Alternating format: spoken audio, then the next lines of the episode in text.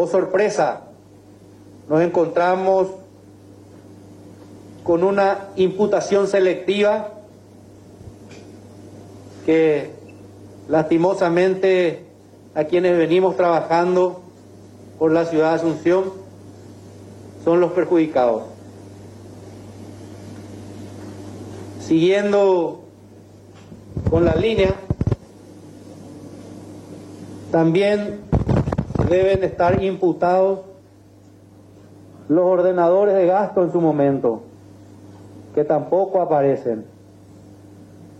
Otra muestra más que es una imputación selectiva.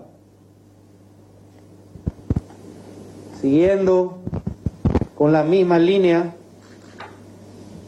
de amedrentamiento, y digo en forma responsable, este es un problema de la mafia de la basura, cosa que a nosotros, y puedo hablar como intendente y también en nombre y representación de compañeros concejales, no nos interesa.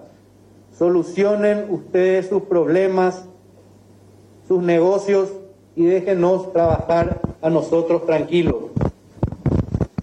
Hace tiempo yo venía denunciando a través de entrevistas, a través de mis redes sociales, que existía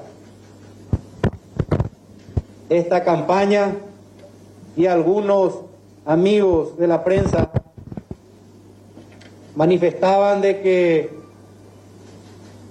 era una especie de delirio de persecución, pero yo no creo en las brujas, pero de que las hay, las hay.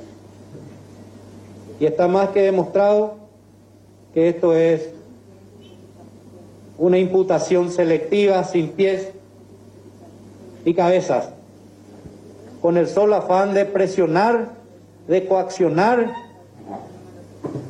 y por sobre todo amedrentarnos tanto a concejales como al intendente.